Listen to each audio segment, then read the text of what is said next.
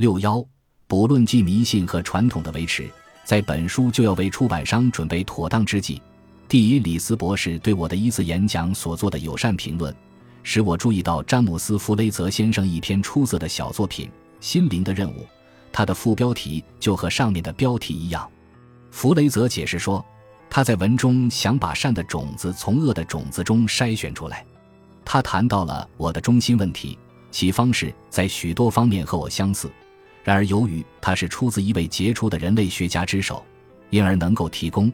特别是在财产和家庭的早期发展方面，大量经验证据，我不禁想把他的全部八十四页作为本书一份极富启发性的附录在这里重印。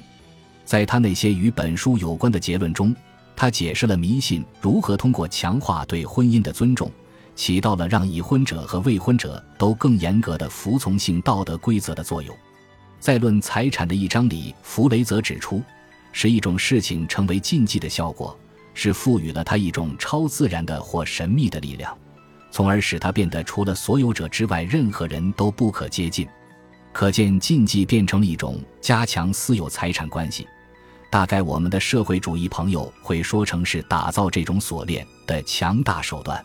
然后他又提到了很久以前的一位作者，此人指出，在新西兰禁忌形式是财产最大的保护者，以及更早的一份有关马昆德群岛的报告。那禁忌的第一任务，无疑就是为全社会建立起财产的基础。弗雷泽还断定，迷信对人类帮助甚大，他为众人提供了行为端正的动机，即使这种动机本身是错误的。